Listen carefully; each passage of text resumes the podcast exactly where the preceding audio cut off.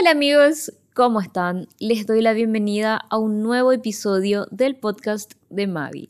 Esta vez les traigo una entrevista con el trapero argentino FMK, con quien hablamos sobre el lanzamiento de su más reciente álbum llamado Desde el Espacio. También hablamos sobre cómo es colaborar con artistas de la escena y todo lo que hizo para lograr la carrera de la que disfruta hoy en día. Así que que disfruten de esta entrevista con FMK.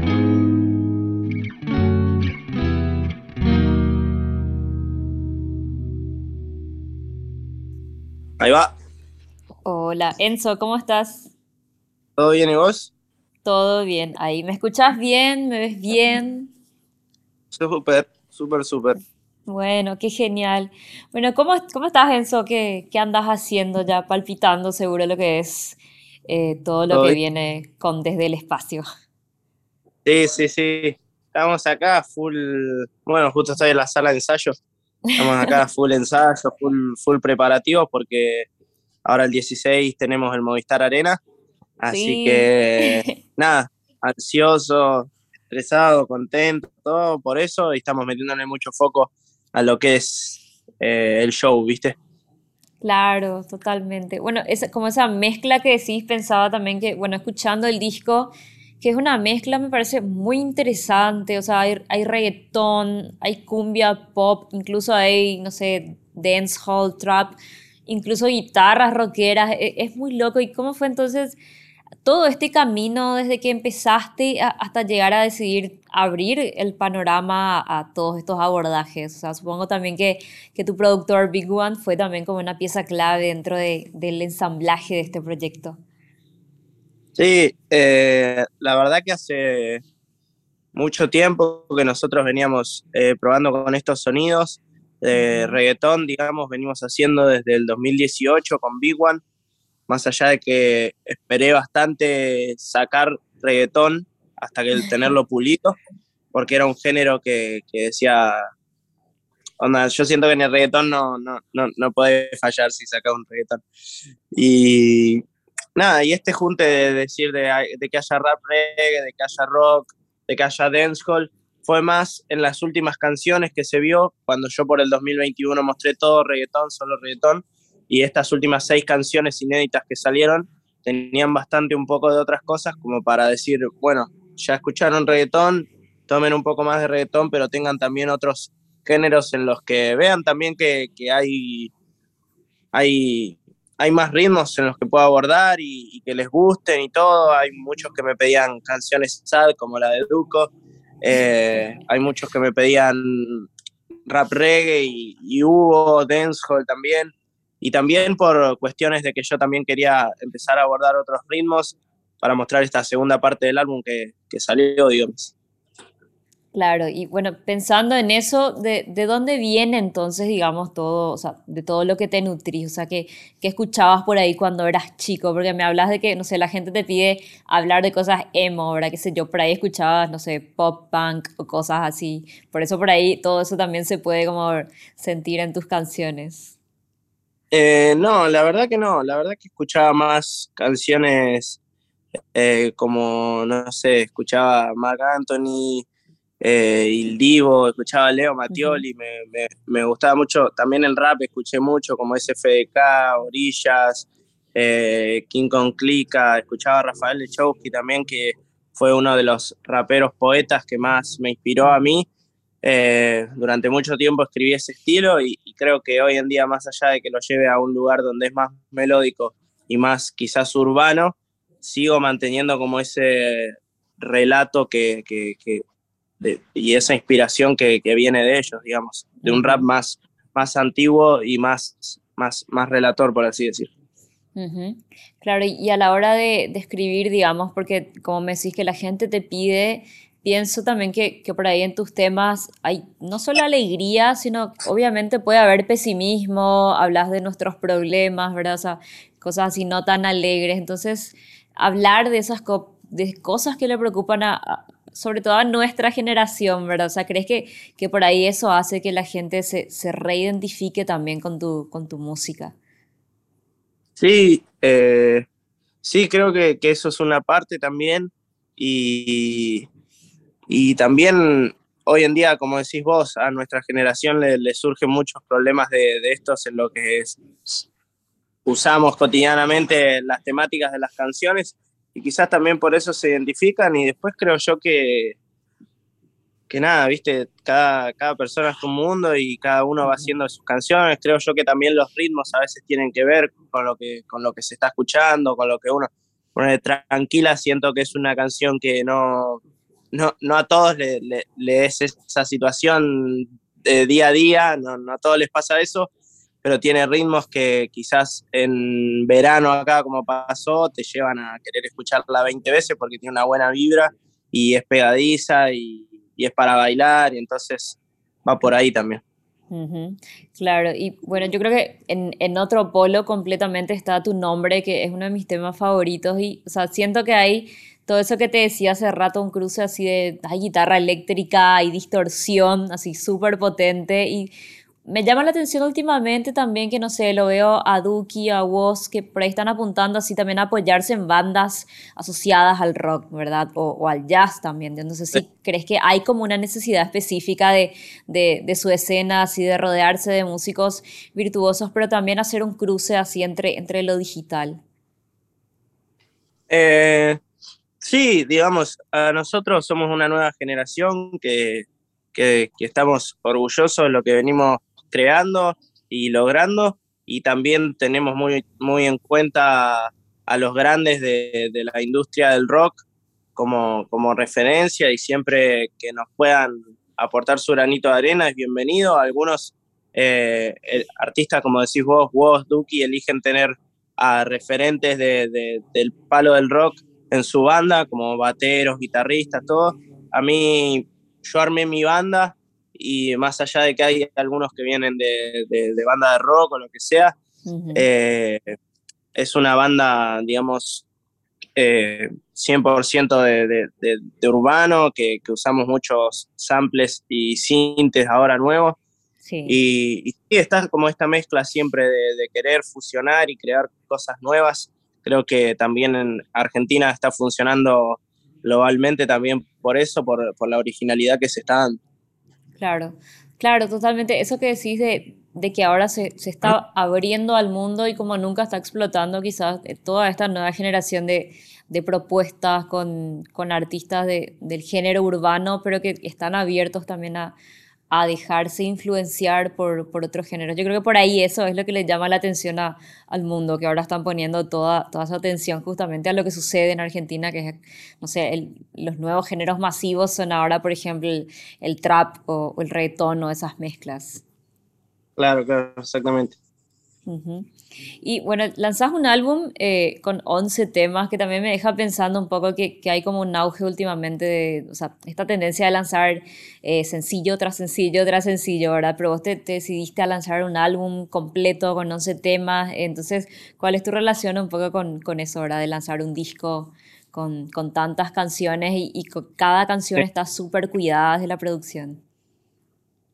Eh, y la verdad que fue algo diferente fue el primero en todo este tiempo que vengo yo sacando temas, que es desde el 2017, 2018, hoy 2022, sacar mi primer disco, me parece algo lindo porque es donde se plasma toda esta evolución que creo que yo tuve en estos años y toda la dirección que tomó mi música, los diferentes caminos y poder plasmarlo en una pieza que, que, tiene sus ramas, digamos que son las 11 canciones, pero no es una pieza, un álbum, es algo lindo y es una experiencia muy diferente que, nada, viste, o sea, va más allá de, del resultado, porque obviamente, como decís vos, podríamos haber sacado la de Duco como single y le iba a ir mejor, la otra canción como single y darle, darle, darle, darle, pero no sé, haber sacado un álbum me pareció muy lindo y, espero poder tener la oportunidad de, de largar otro no, no, no tan lejanamente. claro. Y algo que noto eh, siempre haciendo énfasis en, toda esta escena es que, que, hay una colaboración constante, o sea, y es muy lindo ver, o sea, vos colaboras con, con otro artista, otros vienen a tu disco, entonces, ¿qué cosas crees que, que, identifican a, a, todo este movimiento así muy colaborativo por lo que veo? Eh, y yo creo que, como, siempre decimos, como que la unión hace la fuerza y esto de, colaborar creo que no arrancó hace mucho tampoco, más allá de que antes artistas vengan colaborando demasiado o, se veían ocasiones, yo creo que a partir del remix de Además de mí,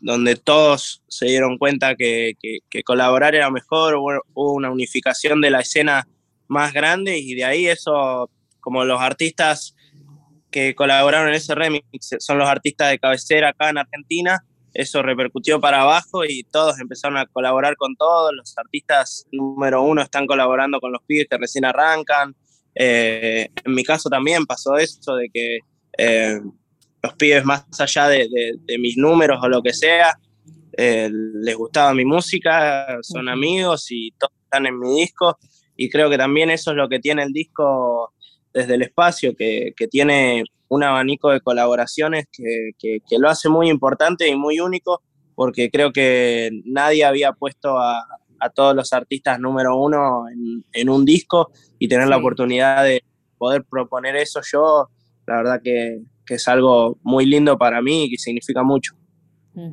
Claro, justo mencionás lo, de los números y, te voy a preguntar, porque parece que hoy, hoy en día todo es cuantificable, pero siento que para vos no tiene un peso eso, sino que te importa más justamente lo que haces, el arte y conectar con la gente a través de, lo que haces. Sí, eh, digamos, importancia le doy porque día a día trabajo para que mi música tenga más repercusión todos los días. Me encantaría que tengan 100 millones y que así tengan, tengan todas las canciones.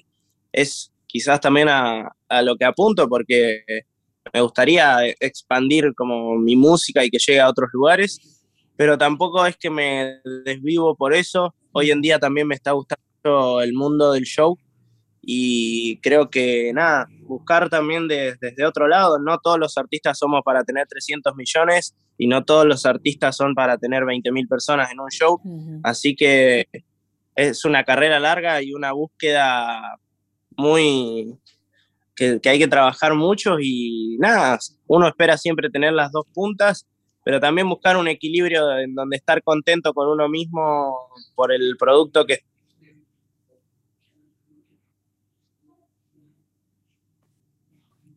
Hola, se me había cortado.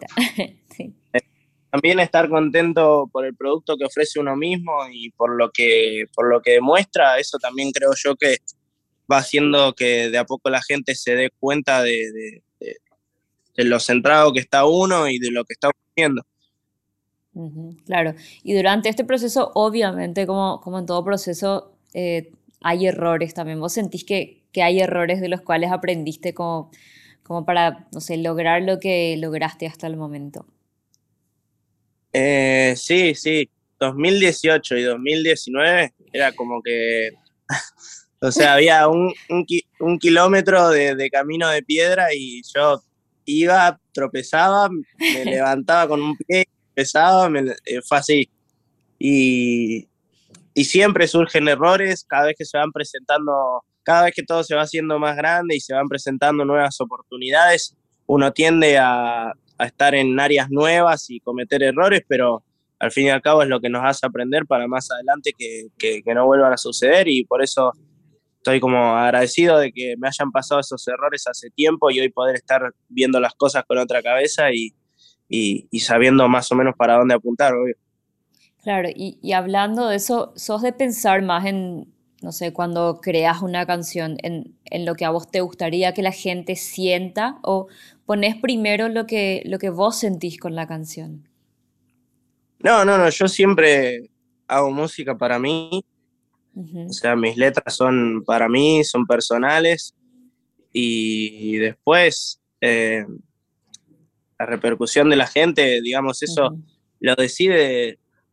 Es muy loco porque si yo me pongo a hacer una canción para la gente, capaz que después no va para ningún lado, o capaz que alguna sí, otra no, la que no te esperás que va a pegar, pega, y la que te esperás que pegue no va para ningún lado.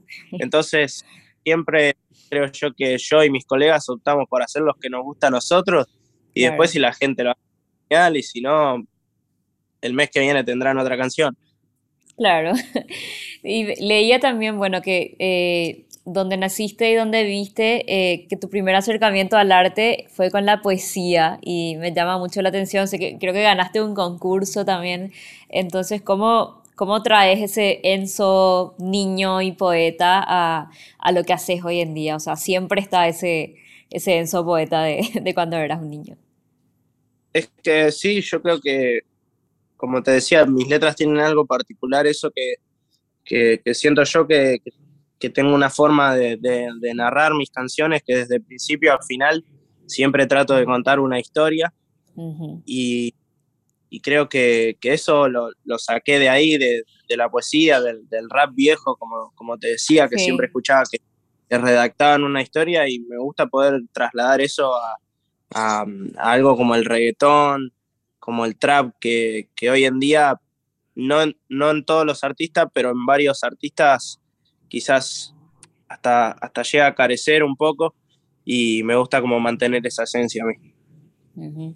Claro, más sobre el cuidado, digamos, de, de, las letras y de lo que hablas, porque como decís por ahí, bueno, yo creo que no, no, pasa solo en el reggaetón, sino pasa, no sé, hasta en canciones románticas que de repente nos encontramos así con letras que podemos llegar a cuestionar. Entonces por ahí el, no sé, no sé si compromiso, pero el trabajo del artista es de, de ese mm. cuidado hacia lo literario y hacia, no sé, decir cosas buenas y lindas a la gente. Obvio, obvio, obvio. Bueno, y esto vas a, vas a presentar en el Movistar Arena, como me, me dijiste. Eh, ¿Cómo, pienso así, cómo, cómo vivís? Porque, o sea, fue como un ascenso bastante rápido, digamos, o sea, y cómo vivís todo esto, pero sin perder de vista, no sé, tu norte, eh, tu humildad y sobre todo tus raíces. Eh, no, porque la verdad que hacemos siempre lo primordial es que nosotros estamos haciendo música entre amigos y eso se convierte en un negocio y la verdad que disfrutarlo a pleno, más allá de, del estrés que pueda llevar algunas cosas, uno sabe siempre estar agradecido con todo y, y, y si, si nos quejamos o si aparece algo fuera de lo normal, es queremos simplemente que las cosas salgan bien, pero siempre relajado y, y, agradecido con lo que está y con lo que está por venir, obviamente. Totalmente. Entonces te, te, estás preparando para este concierto. Eh, ¿Cómo va a ser? Si es que podemos contar un poquito. O sea, yo creo que la gente que, que te sigue por ahí intuye un poco lo que vas a presentar, pero siempre hay por ahí sorpresas y cosas especiales porque, bueno, es lanzamiento de, de tu álbum debut, así que yo creo que no hay nada más, más importante que eso. Sí, sí, la verdad que una locura y nos estamos preparando muy bien. Sé que va a ser un show increíble donde todo el que vaya va a estar ahí muy emocionado de haber estado y va a dar de qué hablar mucho por, por la calidad de show que vamos a ofrecer. Y ansioso también, como que ya se está acercando los últimos 15, 20 días y ya empieza a agarrar los nervios, la ansiedad. Es mi primer show y saber que van a ir miles de personas a verlo eh, me resulta una locura y nada, contento y agradecido por eso. Claro, bueno, y ojalá que, que sea un show que, que, te lleve por el mundo y que también te traiga a Paraguay. Ojalá, ojalá sea así. Ojalá. Pronto bueno, para estar en Paraguay. Totalmente. Bueno, eso te agradezco muchísimo y nada, te deseo solamente éxitos y que sea un concierto increíble y como te digo, ojalá que, que podamos tenerte tocando en, en, vivo el disco aquí en Paraguay. Muchísimas gracias. Dale. Muchísimas gracias. Que ande bien, hasta luego. que estés bien. Chao, chao.